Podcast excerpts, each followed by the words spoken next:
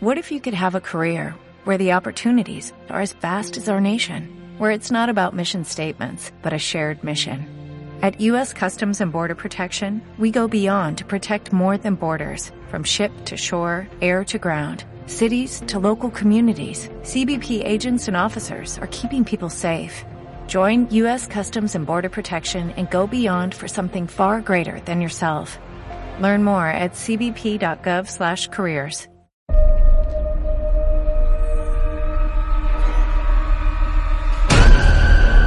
Would you like to see a magic trick? Yeah.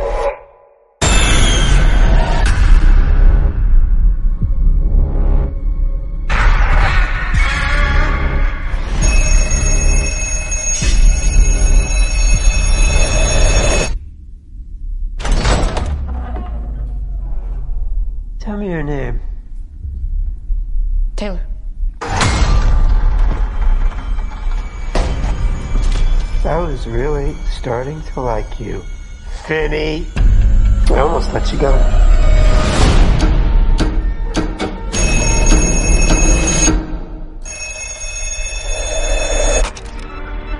Don't hang up. Who are you? You know all our names? It doesn't work. Hang it up. ¿Qué tal, queridos? Pues escuchas, sean ustedes bienvenidos a su podcast favorito, Liberarte Podcast. El día de hoy me encuentro con nuestro querido camarada y amigo Dante. ¿Qué tal? Dante, buenas noches, buenas tardes, buenos días. ¿Qué tal, Samuel? ¿Cómo estás? Buenas, buenas noches. ¿Qué tal? Pues escuchas cómo se encuentran. Un gusto eh, participar en esta nueva entrega de, de Liberarte Podcast eh, con una película eh, de terror que les traemos para ustedes la, reseña. Eh, la película es de Black Phone. Se estrenó el día de ayer en una sala básicamente abarrotada que casi no conseguimos lugares, pero bueno, lo logramos y les traemos esta pues esta reseña, ¿no? Eh, Samuel les, les va a presentar los, los pormenores de esta película y pues esperemos que sea de su agrado. Les comento que como tal es una película declarada eh, de, de máximo terror en el año. La Yo- más terrorífica del año. la, más el terrorífica del póster año. que leímos, Dante. Pero pues la verdad es que lo, lo dudo un poco, diferimos. ¿Difieres ahí? Sí, que creo que a- al final y ya cuando tengan la oportunidad de verla van, van a llegar a esta misma conclusión de que no, no asusta tanto. Eh, ya vendrá otra recomendación, si me lo permites, al final de, de esta película, eh, de una película que sí promete, creo, un poco más de terror. Eh, pero bueno, pues ahora sí que di- dinos de qué habla esta, esta película. Oye, Dante, mencionas, no asusta tanto, pero sí creo que va por otros elementos esenciales. Pero yo creo que vamos, vamos iniciando y vamos partiendo de, de premisas. Pues, primero, muchas gracias, queridos pues escuchas, por estar un día más aquí entre nosotros. Primero que nada, voy a dar las redes sociales, redes sociales de Liberarte. Eh, estamos en Spotify, en Apple Podcast, en iBox, en YouTube. También nos pueden encontrar en el canal de Telegram.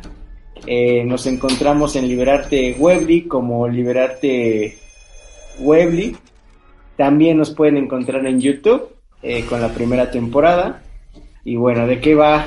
¿De qué va esta película que les presentamos el día de hoy? La película se llama The Black Phone o El teléfono negro. Fue estrenada originalmente en el año 2021, tiene una, duración de una hora con 42 minutos. ¿Y de qué trata esta película? Bueno, después de... eh, nos situamos, el director nos sitúa en Colorado, en el poblado de Colorado en Estados Unidos en 1978 y eh, nos arroja eh, las primeras escenas eh, en la cual está un partido de niños desa- desarrollando, eh, jugando béisbol. Y estos niños al jugar béisbol, un personaje asiático le comenta a nuestro actor principal, que es Finney, le comenta que tiene un buen brazo, que ha sido un buen lanzamiento. Y esto, queridos escuchas, quiero que, que se lo graben muy bien porque es de los primeros recuerdos que tenemos en esta película. La película va a jugar con nosotros en el sentido de los recuerdos y de los fantasmas que, que nos aqueja. Pues bien, Entonces, el director ya nos arrojó la, la primera escena, pero también surgen varias escenas de la violencia doméstica o la violencia familiar por la que sufre y este personaje principal que es Finny, que tiene una hermana. Entonces ellos hacen la dupla perfecta. Finny y su hermana, eh, Finny es interpretado por Mason, Mason Thames y su hermana es interpretada por Madeleine McGraw. Eh, entonces ya tenemos situadas eh, el lugar y el tiempo, que es en Estados Unidos, en el municipio, en el poblado de, de Colorado en el año de 1978. ¿Y por qué 1978? Pues bien, eh, poco a poco nos iba adentrando el director a los años 80, que para mí es de las mejores épocas. Eh, ya diferirán algunos, pero bueno. Entonces, eh, volvemos a la película. Finny, aparte de la violencia que es ejercida por su padre, también a su hermana, es, sufre bullying en la escuela. Otro tipo de violencia que nos muestra el director es la violencia que, que ejercen todos los, los niños del poblado en la escuela y en las calles, ese tipo de violencia eh, física y verbal a las que son sometidos estos, estos niños. Y por último, una violencia, yo diría, brutal que ejerce el secuestrador o el raptor, que es interpretado por Ethan Hawke, Ethan Hawke eh, lo reconocemos en películas como eh, La Sociedad de los Poetas Muertos en el año de 1989, en la trilogía de Antes del Amanecer, Antes del Atardecer y Antes del Anochecer, en Gataca en 1987 y también eh, Grandes Esperanzas, que estoy mencionando mis películas favoritas, por último, más reciente, es el primer reformador y más recientemente, en el año 2022, El hombre del norte. Se me olvidó decirles que este director eh, ha producido eh, películas, el director se llama Scott Derrickson y ha producido de las películas eh, de terror que más me gustan, como es Sinister, pero también ha realizado otras como Líbranos del Mal, también ha realizado El exorcismo de Emily Rose y Hellraiser o Inferno. Entonces ya conocemos aquí la directriz de este director, el género primordial es el terror.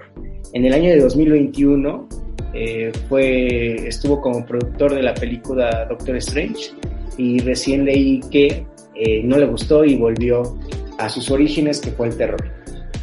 Pues bien, entonces ya tenemos aquí, Dante, las, las primeras premisas o los primeros alumbramientos de esta película, que es eh, que es nuestro actor principal, eh, Ethan Hawke, que es el raptor, Madeleine McGraw, que interpreta a la hermana de Finney, y también ya tenemos estos tres personajes, estos tres elementos que eh, van a conformar el desarrollo de nuestra película. Eh, Win Shao es la hermana de Finny, que es la hija del señor Shao. Entonces, eh, nada más quería precisar eso. Eh, eh, entonces, todo se desarrolla cuando nuestro querido y pequeño niño asiático se dirige en su bicicleta en una calle y de repente aparece una camioneta negra.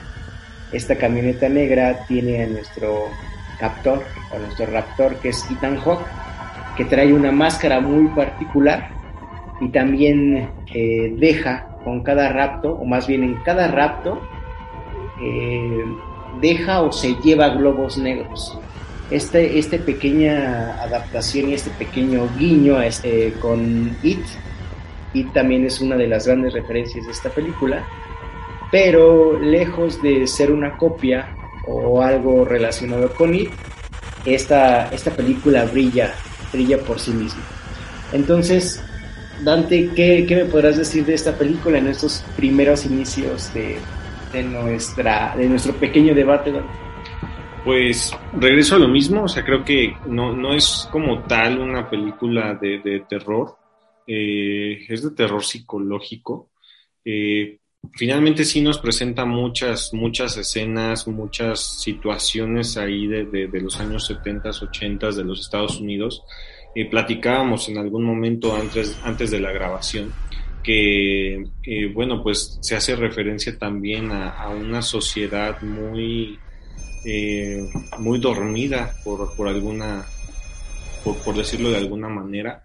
Eh, padres de familia que ante los secuestros de, de sus propios hijos y de, de, toda la comunidad, pues no cambian sus, sus actitudes ni sus actividades, ¿no? O sea, siguen siendo como esa sociedad en la que pues dejan ir al niño a la escuela solo, eh, no, no buscan como, como ver de qué manera cuidar a sus propios hijos de, de este raptor, ¿no?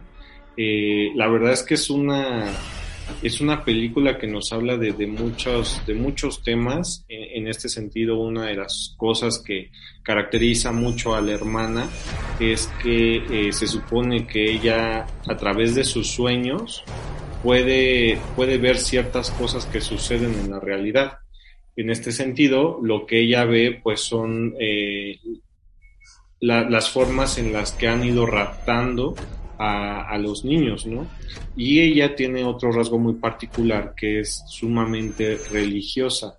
No dicen de qué religión, pero pues bueno, es, eh, tiene, tiene en su casita de muñecas pues lo que es su Biblia, su cruz, su, su ¿cómo se llama? Eh, de este de las cuentitas, ¿cómo, cómo se llama Samuel? Un cerita o no, la verdad no, soy tan religioso. no, no, me, no, me, acuerdo. A pero, Jesús, ajá, la imagen de Jesús. Tiene la imagen de Jesús y, y de alguna manera eh, ella siempre antes de, de, dormirse muy a la usanza en gringa, pues se encomienda a Dios y, y demás, ¿no? Entonces van sucediendo este tipo de raptos y la gente pues poco a poco se empieza a extrañar más, pero sigue sin moverse, ¿no? Esa es una de las cuestiones que, que más me llamó la atención dentro de la película, que los padres de familia pues no eran como muy movidos y eh, pues también básicamente como esta niña de voz a voz van sabiendo que por sus sueños eh, ella sabe dónde están los niños o, o, que le suceden este tipo de situaciones, el papá la, la comienza a, a, a, violentar de manera física, ¿no? En el sentido de que después se descubre en la película que la mamá, que ya, que, que no aparece, pues también tenía este tipo de, de, de, de situaciones en su vida, que, que, escuchaba a los muertos o de visiones. de visiones y demás, y que bueno, pues fue una cuestión que, que la terminó llevando a la locura y posteriormente a, a que, se, a que se matara, ¿no?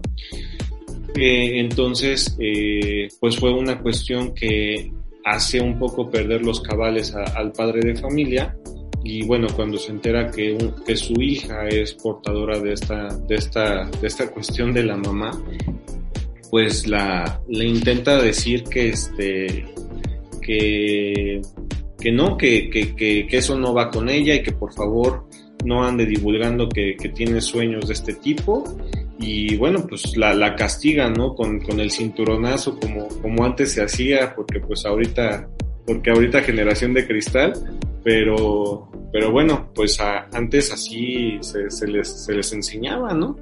Y tampoco era mal visto y pues ningún niño se suicidaba, pero bueno, eso ya es otro tema. Este, entonces, pues sucede esto, hay muchas referencias a la película precisamente de It, eso. Este, el, secuestrador pues deja en el punto donde, donde secuestra a los niños, donde los rapta, deja un, ram, un racimo como de globos negros y pues se los lleva eh, lo que platicaba yo con, con Samiel es que de alguna manera esta, esta película hace mucha referencia a, que cuando lo pierdes todo, pues ya no te pueden quitar nada, ¿no? Y ahí es donde entra la valentía de precisamente de este, de este niño Fini, en, el sentido de que, pues bueno, ya no tiene nada que perder, sabe que en cualquier momento lo pueden matar eh, sabe que va a ser un número más dentro de, de, de, la lista del Raptor. Y pues bueno, de alguna manera se empieza a aferrar con, con algunas situaciones que, que Samil ahorita les comentará que, que, comienzan a pasar en este cuarto eh, a prueba de ruido. Eh, y, bueno, pues eso es una de las cuestiones más interesantes de, de la película. Pues bien, Dante, antes de, de seguir con, con, los temas, eh, se me olvidó comentarle a la querida audiencia el desarrollo de esta película, les, eh, les vuelvo a comentar, si no la han visto, vayan a verla. Se estrenó el día de ayer, 24 de junio aquí en México, para los queridos pues, escuchas de otros países y estén atentos a su cartelera favorita para, para saber cuándo se estrena en su país. Pues bien, eh, entonces, ¿qué pasa? El secuestrador ya lleva cinco niños secuestrados y no se sabe nada de ellos hasta que llega con Finny Show, eh, que es un chico tímido, por así decirlo, que es un chico que tiene a su papá, que lo violenta, que el director es eh, segurísimo en lo que nos está señalando en las imágenes, hay violencia doméstica, hay violencia eh, del bullying que ejercen entre los mismos compañeros. Y también nos muestra la cara de los secuestros que en ese año, más bien en esos años en Estados Unidos, eh, se estaban eh, proliferando, estaban eh, proliferando también, y aparte es otra, otra cara de nuestra actual era, ¿no? También existen los secuestros y ahora más que nunca. Entonces, esta película es, está más viva que muerta, como, como nos la quiere referenciar el, el, director. Bien, entonces llega con Fini y con Fini desde, desde un inicio tiene problemas porque Fini logra logra amedrentarlo con una pequeña cortadura y lo baja hasta este sótano eh, sin sonido, como ya lo mencionó Dante. Y es aquí cuando empieza eh, el objetivo de esta película y encontramos un particular y pequeño teléfono negro que a través de este teléfono negro empiezan los elementos paranormales técnicos, estéticos y cinematográficos de, esta pequeña película. Bueno, pequeña en el sentido de, de saber por qué y para qué está un teléfono ahí, por qué un teléfono negro. Pues bien, a través de este teléfono negro, eh, nuestro actor principal eh, le llaman, eh, le llaman todos aquellos cinco niños que nuestro raptor ha matado que nuestro raptor ha torturado y que nuestro raptor eh, dejó ahí entre los recuerdos eh, sus pequeñas voces, eh, sus pequeños lamentos, sus pequeños sollozos, ¿no? Dejó en, estos recuerdos y le llaman a, a Fini y a través de estas llamadas logra comunicarse con los cinco niños. Estos cinco niños a través de las llamadas por medio del teléfono negro van a hacer que nuestro personaje principal le van a dar pistas para que encuentre ciertos elementos en este cuarto a través de los cuales pueda huir y pueda hacer algo que ellos en su momento ya no tuvieron tiempo de hacer porque los mató nuestro querido Raptor. Entonces, eh, el, el cuarto funge como un elemento principal el teléfono se vuelve un elemento más, una parte más del cuerpo de nuestro actor, que es Fini, y en este sentido la película logra desarrollarse bajo ese eje temático del un teléfono a través del cual se comunican aquellos muertos con un vivo para darles para darle una guía de cómo sobrevivir o cómo tratar de vivir. Entonces, este es el meollo de toda la película y es aquí donde empiezan las cosas paranormales.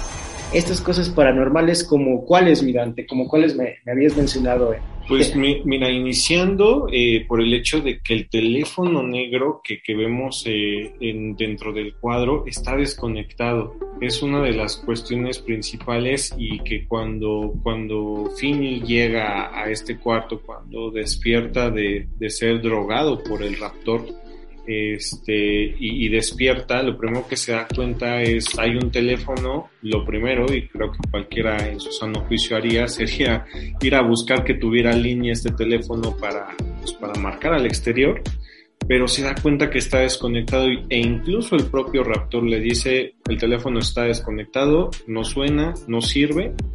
Y, bueno, comienzan a pasar ciertas cuestiones eh, paranormales como es el hecho de que el teléfono, estando desconectado, suene eh, y que a través de este teléfono, bueno, las, las pequeñas voces de estos eh, cinco niños anteriores a él que fueron asesinados, eh, pues le comienzan a, pasar la información, ¿no? Precisamente como dice Samuel, de, de, dónde están ciertos instrumentos, de dónde están ciertos números, de dónde están ciertas cosas que lo van a ayudar a salir de ese, de ese cuarto.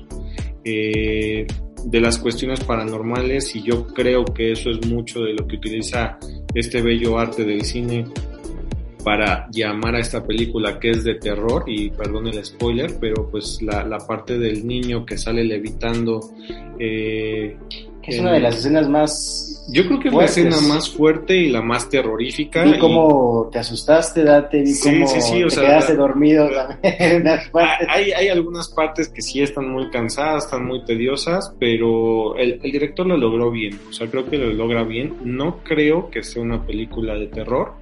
Creo que hay una película que en su momento, si me lo permites, eh, comentaré que a mí me gustó mucho y me impactó muchísimo cuando, cuando era yo un niño. Eh, pero esta película creo que se muere en la parte de terror, eh, en la parte de, la, levitación de este cuerpo de, de uno de los niños, ¿no? Fuera de eso, ya las demás, los demás fantasmas que, que aparecen en la película, pues ya son como más ocasionales y como ya tan presentes que, que incluso pues ya no dan miedo, ¿no? O sea, ya nada más así como ah, pues sí, ya sabemos que es el otro niño que se murió, bueno, que mataron más bien, pero ya, ya no da miedo, ya no da ese impacto, ya, ya no es... Juega mucho con los colores oscuros esta película, con las sombras, incluso en una de las escenas el raptor se queda dormido y eso me gustó mucho porque sí te genera esa, ese pulso veloz del corazón en el, en el aspecto de que, bueno, en una de las escenas, eh, Finny le dejan la puerta abierta porque el, el raptor juega a- al niño bueno, Al niño al, bueno. al niño bueno, este, en el sentido de que, ah, no, al niño desobediente. Al niño se- sí. Sí, juega al niño desobediente, en el sentido de que el raptor, para efecto de poder ejecutar su obra, que es el matar a, a los niños, eh, les deja la puerta abierta del sótano para que pues ellos obviamente con su curiosidad y con sus ganas de, pues, de sobrevivir, eh, abran esta puerta, suban las escaleras y lo que ellos no saben es que detrás de la puerta eh, que encierra el sótano eh, está precisamente este, este raptor con, con el cinturón en la mano para, para castigarlos en cuanto salgan, ¿no? Porque pues se portaron mal. Básicamente esa es la, la idea. Y, lo que me gustó mucho es que juegan con tanto con estos colores oscuros, sombríos, amarillos, eh, que de alguna manera, como bien decía Samuel, eh, el raptor usa máscaras. Entonces hay una escena que me gusta mucho porque es cuando la primera ocasión que tiene Finny de escapar de, de este sótano y, y el raptor está dormido. El raptor está dormido y se va acercando, pero es tanto el oscuro y las sombras que manejan en la película que la máscara no se logra ver si el raptor está despierto, si lo está observando. Entonces sí te genera ese, ese aceleramiento de, de- corazón, de latido, de, de que dices, no, pues en algún momento lo va a atrapar o le va a hacer algo. Eh, en la primera ocasión logra escapar, pero lo vuelven a capturar, lo vuelven a meter y, y bueno, de ahí se, se va fortaleciendo esta cuestión paranormal en la cual pues recibe llamadas y, lo siguen invitando a que haga ciertas cuestiones para que él pueda escapar sano y salvo y de alguna manera pues vengue a, a estos cinco chicos que, que, murieron eh, desafortunadamente antes que él. Sí, Dante, fíjate, yo noté eh, la tensión de, de la audiencia, también tu tensión al, al momento en el que va subiendo el va subiendo Finny con el raptor y de hecho se escuchó atrás, no me dejarás mentir, una señora diciendo, se te está diciendo que no vayas, ¿no? Eh, Se te está diciendo por qué vas. Entonces ahí tú sabes que, que el director eh, lo logró, que el director supo captar la atención y supo manejar la atención y los momentos en esta película, los momentos álgidos, los momentos terroríficos, porque eh, surge el elemento sorpresa, no, no les quiero spoilear este, pero surgen elementos sorpresas que hace que, la gente brinque, que la gente de verdad se asuste. Entonces, ¿por qué creo, y ya voy a entrar a, la metástasis de esta película, porque creo que es importante, eh, ya luego soltaremos referencias y soltaremos películas también que nos gustan en este sentido. porque para mí eh, fue importante ver esta película? Porque finalmente en algún momento el director hizo que nos hizo que nos llevara a los recuerdos y a la esa nostalgia que tenemos de aquellos momentos que vivimos con, con nuestros seres queridos. Es decir, eh, el director juega con los elementos de los recuerdos, con los elementos de aquellos fantasmas que todavía están con nosotros y que permanecen en, en nuestra memoria. Yo considero, Dante, que lo único que puede acabar con un fantasma es olvidar o dejar pasar eh, su recuerdo. ¿No? Entonces. Eso se escuchó mucho de Coco, pero. pero, pero no, he visto Coco, pero, pero sí creo que, que hay elementos eh, interesantes en esta película. No en el sentido de, terror, de asustar a la gente que sí lo logra. Que créanme, querida audiencia, que, que Dante sí se espantó en algún momento. O sea, sí lo vi saltar. Sí vi saltar a mucha gente. Lo logró. Sí lo logró. Eh, la, la, sala estaba abarrotada, pero creo que de los elementos más reflexivos que me llevo con esta película es de qué manera el ser humano hace presente esos recuerdos, de qué manera hace presente esos recuerdos de seres queridos que ya no están con nosotros, pero que nos siguen apoyando de alguna forma o de algún modo, o que están presentes en nuestra memoria y que el olvido es lo único que los destruye, ¿no? Hay una parte en donde a mí se me cerró la garganta, ¿no? Porque le dice, eh, es, es, muy cómico, pero también muy trágico, donde están eh, y su, uno de sus amigos, que lo ayudaba de, eh, de estos que le hacían bullying, y le dice que, que él está siempre con él, que él, que él desde que llegó al cuarto ha estado con él y que no lo va a dejar, porque un verdadero amigo no deja a los demás, a, su, a los demás amigos caer. Entonces, eh, el director también juega con esas emociones, donde juega, si bien no es una película de terror como tal, de esas eh, eh, tipo slasher donde ves sangre y te asustan en todos lados, aquí el elemento, creo, y en mi perspectiva principal, es aquellos recuerdos de los fantasmas que tenemos todos y que a lo mejor no hemos sanado y que han estado en nuestra memoria. O tal vez hacemos presente a esos fantasmas cuando necesitamos de aquella fe ciega. Porque esa fe ciega de la que ya tú mencionaste, que es de la hermana, que finalmente la hermana es vidente. O sea, la hermana tiene visiones. Y, no podemos negar que hay gente que tiene un instinto o un particular sentido con este tipo de eventos paranormales que no comprendemos pero no porque no comprendemos quiera decir que, que no están ahí. Que no existen. ¿no? O que no existen, ¿no? Entonces, yo me cerraba mucho a la racionalidad antes, Dante, pero ahora creo que existen elementos que se nos escapan. Sí, sí, no, por supuesto. O sea, yo, yo creo que hay situaciones en, en, esta, en esta película, como bien lo refieres, hay, hay muchas situaciones que, que te invitan a, esta cuestión de la reflexión sobre la amistad, sobre la importancia de la amistad, eh, sobre la cuestión del olvido.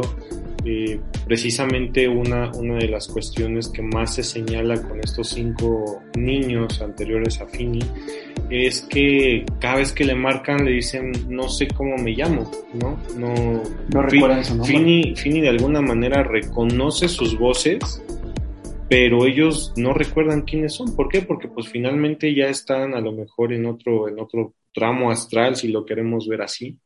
Este, pero, pero bueno, o sea, de alguna manera lo que te muestra es que Fini los haya visto pasar una vez o no, eh, los reconoce y sabe quiénes son, ¿no? Y les pone el nombre, aunque eh, en algunas situaciones también los propios fantasmas o espíritus de estos niños pues le dicen, no, no me llames así, ¿no? Yo soy, no sé, el repartidor.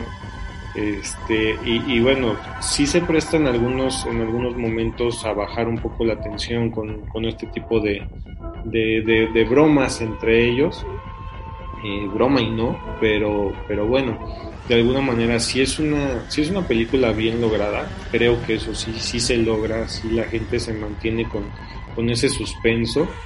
Eh, de, qué va a suceder, de qué momento lo van a matar, de si va a escapar. Ayer incluso después de que salíamos del cine, precisamente Samuel y yo veníamos platicando pues de finales alternos, ¿no? Porque creo que eso fue lo único que sí nos decepcionó un, poco de la Pero pero espérame tan, tantito, ya, ya me estoy adelantando. Espérame tantito, vamos a, a concluir que ya sé que, que, el final no te gustó, ya sé. A mí tampoco y de hecho eh, eh, en el mismo momento te dije, güey, hubiera sido distinto, ¿no? Pero pero fíjate, otro de los elementos que quiero retomar ya para concluir esta premisa de, de los fantasmas y para hacerme la pregunta y hacerle las, la pregunta de los queridos escuchas, ¿por qué nos gusta el terror? ¿Por qué nos gusta ir a ver una función de terror? ¿Qué nos provoca ver una película de terror? ¿Por qué, por qué nos angustia? ¿Por qué, ¿Por qué sentimos esa necesidad de, más bien, ¿por qué tenemos miedo? ¿No? ¿Cuál es el meollo de, del miedo en esta película? Pues yo creo que el miedo de estos fantasmas, de estos niños fantasmas, era que, que no se les recordara. O que nadie los vengara. O que nadie los vengara, ¿no? Sí, finalmente, sí tiene razón Dante, porque finalmente el mejor amigo de Fini le dice que está ahí para hacer justicia, ¿no? Para que se haga justicia. Entonces, ya conectamos el plano terrenal con este metaplano o este plano donde se encuentran estas energías o estos seres, en donde se les haga justicia a aquellos que murieron de una forma violenta o inesperada o en contra de su voluntad. Y que, que, han desaparecido, ¿no? Y que bueno, también volvemos a la misma, ya pasándolo a la realidad de, de un país como México, es algo que que duele mucho, ¿no? Y, que es lo que se pide para todo este tipo de, de personas, de mujeres, de niños, eh, pues es eso, justicia, justicia y que, y que no se les olvide ni por parte del gobierno ni por parte de la sociedad, ¿no? Eh, entonces, pues bueno, yo creo que es uno de los grandes temas que aborda esta película. Sí, Dante, porque fíjate, no, no hay una policía así tal cual como en Seven, de hecho es una policía muy torpe, ¿no? Y que se deja guiar por un vidente. Digo, no, no había tanta tecnología en los años 78, ¿no? Apenas estábamos como en el desarrollo o, algo así, porque eh, los policías se ven muy, muy torpes al realizar. Este, si, si lo comparas con la realidad, pues es lo mismo, ¿no? Entonces, eh, yo creo que aquí igual la policía se ve desfasada, y también se ve superada, por nuestra querida actriz eh, protagonista también, que es la hermana de Fini. Entonces ella es la que le da las claves, ¿no? Y es la que le da la resolución a estos, a estos policías y es finalmente la que encuentra, aquí va otro super spoiler, la que encuentra en una casa los cuerpos de nuestros cinco queridos amigos y de ahí ya eh, se resuelve para llegar a, este gran final. No puedo dejar pasar, mi querido Dante, la película de Una historia de fantasmas, no sé si la hayas visto, en la que un fantasma está en una casa y no se puede ir de ahí porque una persona no lo ha olvidado o no lo ha superado. Entonces se conecta, esa la voy a dar como referencia que lo escuches, pero se conecta magistralmente con esta película. Mientras creo yo, y no sé si Dante esté de acuerdo, a esta gente que ha muerto en circunstancias en contra de su voluntad, mientras no se le haga justicia, creo que no van a descansar y no se les y no van a poder olvidar. Eh, primero las personas que estamos presentes, las personas físicas, y obviamente ellos no creo que no van a poder descansar en paz. Entonces, ah, si ya centramos la película ahí, la película es entonces drama, es un drama, ¿no? Entonces nos vamos al género dramático y muy bien llevado con, con un desarrollo de una película obscura, ¿no? Obscura, violenta, porque hay mucha... Sí, en, bueno, todo- en todos los aspectos todos hay, violencia, hay violencia en la calle, hay violencia en las casas, en la escuela, en todos lados en hay- todos lados. Entonces nos llevamos a la violencia y finalmente llegamos al, al final, Dante, que, que quiero que, que nos introduzcas al, al final y nos des tu opinión. Pues sí, finalmente, ahora sí que llegamos a, a esta última parte de la película, eh, donde, pues bueno, su, su- el mejor amigo de, de Finny y el, si no mal recuerdo, el penúltimo en ser secuestrado, eh, pues le enseña que a través de, este teléfono negro va a poder, eh, pues golpear a, su captor. Finny muy inteligentemente crea una trampa donde, donde al final cae este captor y pues bueno, a la buena usanza de México lo empieza a agarrar a golpes en esta, en esta trampa al captor Fini y, y logra liberarse, ¿no? Muy violento, ¿no? De una forma muy, muy violenta, este, muy, muy agresiva y bueno, creo que todo, toda la audiencia en ese momento no, no me dejará mentir que eh, casi, casi se puso a aplaudir, Sí, ¿no? sí. Casi se puso a aplaudir cuando, cuando Fini por fin eh, le da fin a Le da este, fin y ahora sí le dio fin. Fini le dio fin a, a este... a este captor, a este raptor. Y, y bueno, pues ya, ya ustedes verán otra parte que le avienta un pedazo de carne a un perro eh, para, para poder salir de, de esta habitación, ¿no? Eh, la, la, la policía cabe señalar que en verdad es tan poco astuta y está tan rebasada que, en, en una cierta parte de la película entra a la casa del captor, conoce al hermano del captor, pero pues no lo toman en serio y pues deciden darse la vuelta y pues dejar su tarjetita, ¿no? Entonces sí, eh, Finny al, al, al- al final, en, la- en las últimas escenas, escapa de esta casa, de esta casa de seguridad, eh, escapa, se encuentra con su hermana, que su hermana pues lo a, a través de estos sueños eh, lo pudo localizar y pudo dar parte a, a las autoridades para, para que lo pudieran encontrar. Pero no sé, o sea, sin duda creo que ese desenlace para una película que pretende ser la más terrorífica del año no me gustó. Creo que pudo haber sido todavía un poco un final, a lo mejor un tanto más agresivo. ¿Cuál sería tu final, Dante? Mi final, la verdad es que yo no hubiera dejado salir a Fini, o sea, yo siendo el captor, eh, no hubiera dejado salir a, a Fini, creo que hubiera fingido quizá ese último jalón que me da eh, para, para aparentar mi muerte. Y, y en esta última, en esta última escena sale un hacha, entonces creo que yo como el captor, pues literal le hubiera dado un hachazo al, al, al niño, ¿no? Y pues a lo mejor eh, te platicaba yo el día de, de ayer, pues quizá que en una última escena se hubiera visto la camioneta negra sin rumbo fijo en otra carretera eh, dispuesto a atacar eh, pues otro, otro poblado, ¿no? Otra Para una ciudad. secuela. Para una secuela me hubiera gustado, pero, pero bueno, de alguna manera creo que ese fue un, un final que a mí en ese momento saliendo de la película se me ocurrió. Eh, Samuel, tú también tenías el día de ayer una, una, una propuesta de final. No sé si los quieras compartir con los que escuchas. Sí, claro, Dante. Antes de, compartir mi final y, las referencias que vamos a dar, eh, a mí me gustaría comentarle a nuestros queridos escuchas que en esta película también hay un poco de comedia. Eh, ya mencionó Dante al hermano. El hermano hace una teoría conspiranoica de quién pudiera ser el captor.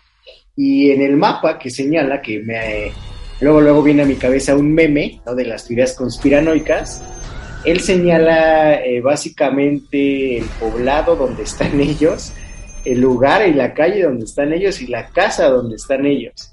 Entonces, en este sentido, eh, se le prende el chip al hermano y dice, pues con razón estaba tan nervioso en la mañana. De hecho, hasta le dice a los oficiales, debe de tener esta casa un sótano, ¿no? Para que pueda tener, eh, tener ahí a los, a los secuestrados. Y obviamente la casa del captor, como ya lo comentamos al principio, tenía un sótano. Entonces el hermano de nuestro eh, eh, antagonista baja y ve al niño, ve a Fini, le dice que lo va a ayudar y en ese momento, creo que puede escuchar, no les quiero cortar una buena escena, en ese momento se desarrolla eh, la última escena de nuestra película y es cuando ya, eh, lo que ya comentó Dante, empieza una serie de peleas entre Fini y el Raptor, eh, que es una, una muy buena escena de, de violencia y sangre y de huesos rotos y de cráneos partidos. Entonces eh, es importante señalar eso, pero cuando eh, y finalmente eh, Fini le, le, enreda por el cuello el cable del teléfono y lo empieza a ahorcar y de pronto se escucha el sonido del teléfono y en ese momento Fini le dice al captor la llamada es para ti y se escuchan las voces de, de los menores, de todos los niños que asesinó, con todo lo que sufrieron, le hicieron sufrir y con todos lo, los recuerdos que él tenía. Y al final, una vez que, el captor o el raptor escuchó esto, pues le da fini al asunto, ¿no? Entonces, pues se finí, ¿no? Entonces, en ese momento, pues ya termina eh, pues esa escena y la otra escena o la escena eh, subsecuente eh, empiezan a descubrir los cadáveres que estaban frente a la casa del raptor porque ahí los había escondido y, todo lo resuelve magistralmente la policía de Colorado, ¿no? Bueno, no, finalmente la, la, hermana es la que resuelve todo, la grana es la, la, la jugadora del partido, ¿no? La, que se lleva el balón de oro, la mejor jugadora en ese momento y pues ella, ella es la que ayuda a, a esa policía un tanto carente de, de, técnicas detectivescas y que estuvo bien, ¿no? Finalmente pues no era una película tampoco de detectives, sino una película de drama con, con tintes, con tintes de, de, terror. de terror psicológico. Entonces, eh, ¿qué pasa o por qué no, no me agradó tanto el final? Creo que he visto muchas películas coreanas y en ese sentido, como le comenté a Dante en, en ese momento, me hubiese gustado que todo, toda esta victoria de Fini hubiera sido un sueño, ¿no? Que, que no hubiera existido esta victoria y que al final lo que la hermana estaba viendo hubiese sido un fantasma, el fantasma de su hermano Fini eh, eso me hubiese gustado un poco más. Entonces, para mí, para mí, ese, ese hubiera estado, ese hubiese sido mi, mi final feliz, pero pues también me quedo eh, un poco satisfecho por todo lo que hemos hablado, no por el final. Ya ustedes tendrán la última palabra, queridos pues escuchas, pero no, no me quedo con el final, sino me quedo con mi final alternativo, el final de Dante que ya les comentó. Entonces, hasta aquí hemos terminado la película, pero ahora daremos unas pequeñas referencias de películas que Dante, me estabas comentando que tienes una película muy buena que, que viste en la infancia, ¿cierto? Sí, exactamente, y era lo que les comentaba yo al inicio de, este episodio, eh, que, que, finalmente, yo me acuerdo de, desde chiquito había una película que también les recomiendo en demasía, se llama Trece Fantasmas, eh, el director, si no mal recuerdo, es Steve Beck. Eh, la verdad es una... ¿De qué trata? Es, es, una muy buena película. Son 13 fantasmas capturados básicamente como, como en esta película en una casa de cristal. Esta casa está completamente hecha de cristal y tiene marcados ciertas eh, oraciones en un idioma que no recuerdo cuál es. Eh, pero bueno, es lo que permite que se contengan estos, estos, estos demonios o estos fantasmas, ¿no? Dentro de los 13 fantasmas o 12 fantasmas, más bien, ya, ya quien guste ver la película entenderá, está la, la madre muerta de, de, de, la familia que llega a habitar esa, eh, esa casa por herencia, ¿no? Por herencia de un, digo, un poco... Eh, pues estrambótico, digamos, eh, que, que, capturó esas, esa, a, a, todos esos entes, ¿no? En esta casa. A mí me gusta mucho esta película y creo que le da un, un poco de tinte a, a, esta, a esta película de, de Black Phone en el sentido de que, bueno, pues volvemos a la misma esta familia que llega a habitar esta casa de cristal, se vuelve cautiva en esta, en esta casa, no pueden salir, se activa un mecanismo dentro de esta casa que, bueno, va soltando uno a uno estos 12 fantasmas hasta que el padre de familia de, de, de esta, de esta, de esta familia, vamos, se da cuenta o entiende que él es el treceavo fantasma, ¿no? Que por un acto de amor tiene que dar su vida para poder salvar a sus, a sus hijos y de alguna manera, eh, pues hacer que la maquinaria siga funcionando y se abra esta puerta al infierno, ¿no? Esta sí es una película muy, muy sangrienta, tiene escenas muy fuertes. Hay una escena que me marcó mucho porque eh, hay una puerta escondida, precisamente de cristal, y uno de los, de los personajes de la película se pone precisamente en medio de donde tendría que salir hacia arriba esta puerta, y literal es cortado a la mitad, ¿no? Entonces, eh, si es una película, pues un tanto agresiva, no, no, no es, no es tan, tan, tan poco sangrienta como, como esta de The Black Phone, pero sí me marcó mucho, me gustó mucho, se la recomiendo ampliamente. Eh, si disfrutan de este, de este cine de terror, para mí, eh, antes de la grabación me decías a mí, bueno, ¿cuál fue una de las películas que te marcó en la infancia? Yo creo que esta de, de 13 fantasmas. Ya que hablamos de fantasmas en este episodio, Mirante, ¿has tenido alguna experiencia paranormal de fantasmas? No, pues. ¿Que nos quieras comentar alguna, la querida audiencia, antes de pasar a mis referencias? ¿Qué te platico? No, pues muchísimas. La verdad es que, eh, digo, en, en, algún punto era muy escéptico de esto, pero pues creo que también es algo con lo que he vivido mucho tiempo, sobre todo aquí en, en, en la casa. Este, pues de repente sí se siente mucha, mucha energía, ¿no? Muchas cosas. Y sí, sí me ha tocado, me ha tocado ver y presenciar situaciones eh, pues bastante paranormales diría yo. No, no no creo que sea este el medio pero bueno uno de los fuertes que en alguna ocasión me pasó eh, fue precisamente ver a un familiar que recientemente había había fallecido. Y bueno yo no había acudido al, al funeral yo no fui al funeral me quedé aquí en la casa y pues al momento de, de, subir yo a mi recámara me, me, acuerdo muy bien haberla, haberla visto. Y pues la verdad yo creo que era un niño como de, de 9, 10 años más o menos, me entré corriendo a mi recámara me acuerdo. Y pues bueno, ha sido de las cosas yo creo que más fuertes, paranormales que me ha tocado ver, pero pues bueno, uno ya luego se acostumbra a eso. A lo paranormal, fíjate que me llegó a la mente aquel sismo del 2017. Que nos donde, tocó vivir juntos. Que nos tocó vivir juntos, donde mi querido Dante tuvo una evidencia como la hermana de Fini. Y en ese momento, queridos pues, escuchas, se empezó a sentir mal y dijo que algo mal, algo grande, algo malo iba a pasar.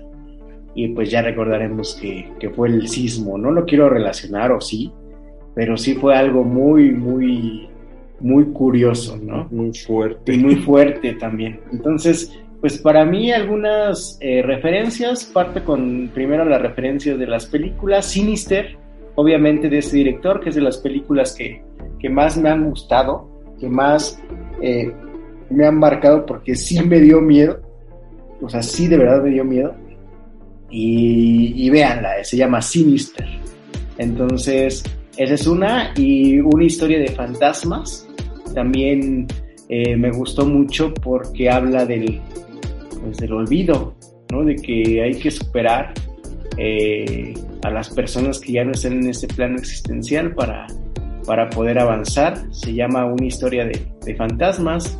Dejaremos en la descripción o en las publicaciones de este episodio las referencias. Y fíjate, Dante, que, que a mí no me ha pasado nada, nada paranormal ni nada sobre, sobrenatural eh, no sé por qué, ¿no? O sea, simplemente no, no me ha pasado, no, no, no me ha llegado algo así. Espero pronto lo, se haga realidad, ¿no? De que me llegue algo hoy en la noche o, O, o mejor no. o mejor no, ¿no? O sea, sí he tenido pesadillas, pero pues no son igual evidencias o, o algo paranormal. Entonces, pues yo sí se las debo, queridos pues escuchas, esta vez yo, yo no tengo. Eh, ya para finalizar, me, me gustaría dar algunos datos curiosos acerca de esta película. Eh, eh, nuestro Raptor lleva una máscara de diablo segmentada que fue diseñada por Tom Savini, que en el cuento original de Hill de 2004, eh, de Graver, era un payaso. Entonces, esta máscara está dividida en tres piezas a través de las cuales se pueden ver los ojos en varios cambios y combinaciones. Esta máscara es muy impresionante, creo que nunca había visto una máscara así, pero la verdad me encantó, ¿no? O sea, eh, Dante no me dejará mentir, es una máscara muy bonita. Sí. Entonces, eh, en varios aspectos, porque eh, cuéntanos, Dante, ¿cómo, ¿cómo pasan en las escenas esta máscara? Eh, volvemos a lo mismo de que aprovecha mucho el director esta parte muy oscura de la película y, y obviamente la, la máscara va cambiando. Primero se presenta una máscara sin boca, luego una máscara con, una boca triste o haciendo una mueca de tristeza, eh, luego una, una mueca de felicidad con, mostrando los dientes, luego ya se nos muestra que es una máscara que se puede dividir hacia arriba y que completa hace la, la forma de, del diablo, ¿no? de, de un demonio. Eh, es una máscara muy completa. A mí me gustó mucho porque no sé si tú conoces las máscaras de los integrantes de Slipknot, pero Cuéntame, hay, cuéntanos, hay, Dante. hay uno, hay un, eh, este, dentro de la banda de, de Slipknot, hay, es, es un, es un grupo de heavy metal eh, que utiliza, utiliza máscaras, todos sus, todos sus integrantes utilizan máscaras y precisamente hay una máscara que, que se me asemejó mucho en la cuestión de la de, de, esta máscara ¿no? que utiliza el, el, el raptor. Está muy muy bien diseñada la, la, verdad es que está muy bonita la máscara. Eh, yo creo que va a ser eso sí va a ser tendencia en este próximo Halloween. Lo, lo, lo veremos mucho en las calles. Yo quiero yo quiero pensar que es un un buen mercado que se puede abordar este año. Este, ya dejen al lado las, las, las máscaras de, de la máscara de, de V la casa de papel. la de V for Vedetta, ya déjenla en paz, pero utilicen esta máscara, está muy padre. Sí, la verdad está muy buena. Eso es de, de, de los detallitos que tiene esta película. Y no, no había visto estas máscaras del, del grupo de Slipknot. Entonces, pues es una gran referencia la, la que nos trae el día de hoy. También otra, otro dato interesante, mi querido Dante, para finalizar este, este programa que me gustó mucho, es que eh, una vez que inicia la película, nos lleva o nos, el director parece ser que nos ambienta a un asesino que está inspirado en John Wayne Gacy, ¿no? Pues se trata de imitar en alguna escena, yo creo, cuando se aparece este raptor, eh, al payaso It, ¿no?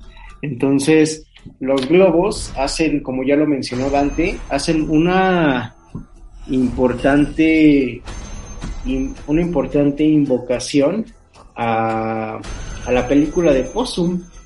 Y también está esta película llena del imaginario, creas o no, de Stephen King, ¿no? En, en trabajos como El Resplandor y también eh, hay muchas escenas eh, manejadas en tonos oscuros, que es lo, primordial, ¿no? Donde se ve nada más una luz, que es la luz de la lámpara de Finney, ¿no? Entonces, eh, cada escena está muy bien cuidada y detallada, cada escena eh, nos trae algún tipo de recuerdos, ya sea por la época, ya sea por el presente, pero vale la pena verla.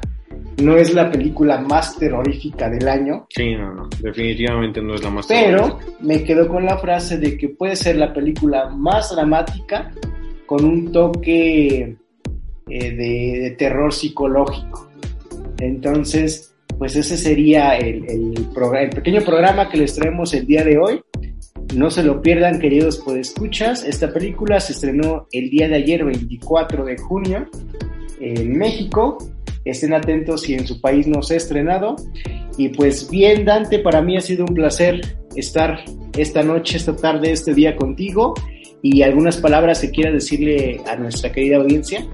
Eh, pues no, pues agradecer muchísimo la, invitación a este programa, a ver el día de ayer la película, fue todo un gusto eh, poder hacer este, este trabajo y esta, esta reseña para, para ustedes. La verdad es que la disfrutamos muchísimo, se, se dio en un muy buen horario que, que, fue en la noche para ver esta película. Eh, recuerden muy bien eso y háganse esta pregunta, ¿por qué nos gusta el terror? Creo que eso es una, una de las cosas más interesantes, pero sí, no, no se vayan tampoco con esa finta de que esta película es de terror. Perdón, perdón que haga tanta referencia, pero no, no es de terror, es, es terror psicológico, está muy bien logrado, pero, pero bueno. Pero hasta ahí. Pero hasta ahí.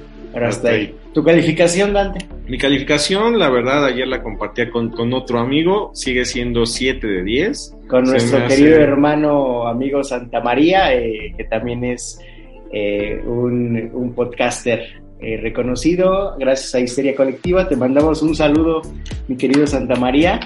Pero sí, concuerdo, concuerdo con, 10. Con Dante. 7 de 10, no somos expertos ni críticos de cine, pero pues no nos gustó tanto en el aspecto del terror, sí en otras cuestiones que ya hemos hablado en el podcast. Pues bien, Dante, un placer estar contigo y a nuestra querida audiencia esperen eh, los demás pequeños especiales de alguna película que nos guste y que tal vez pueda interesarle.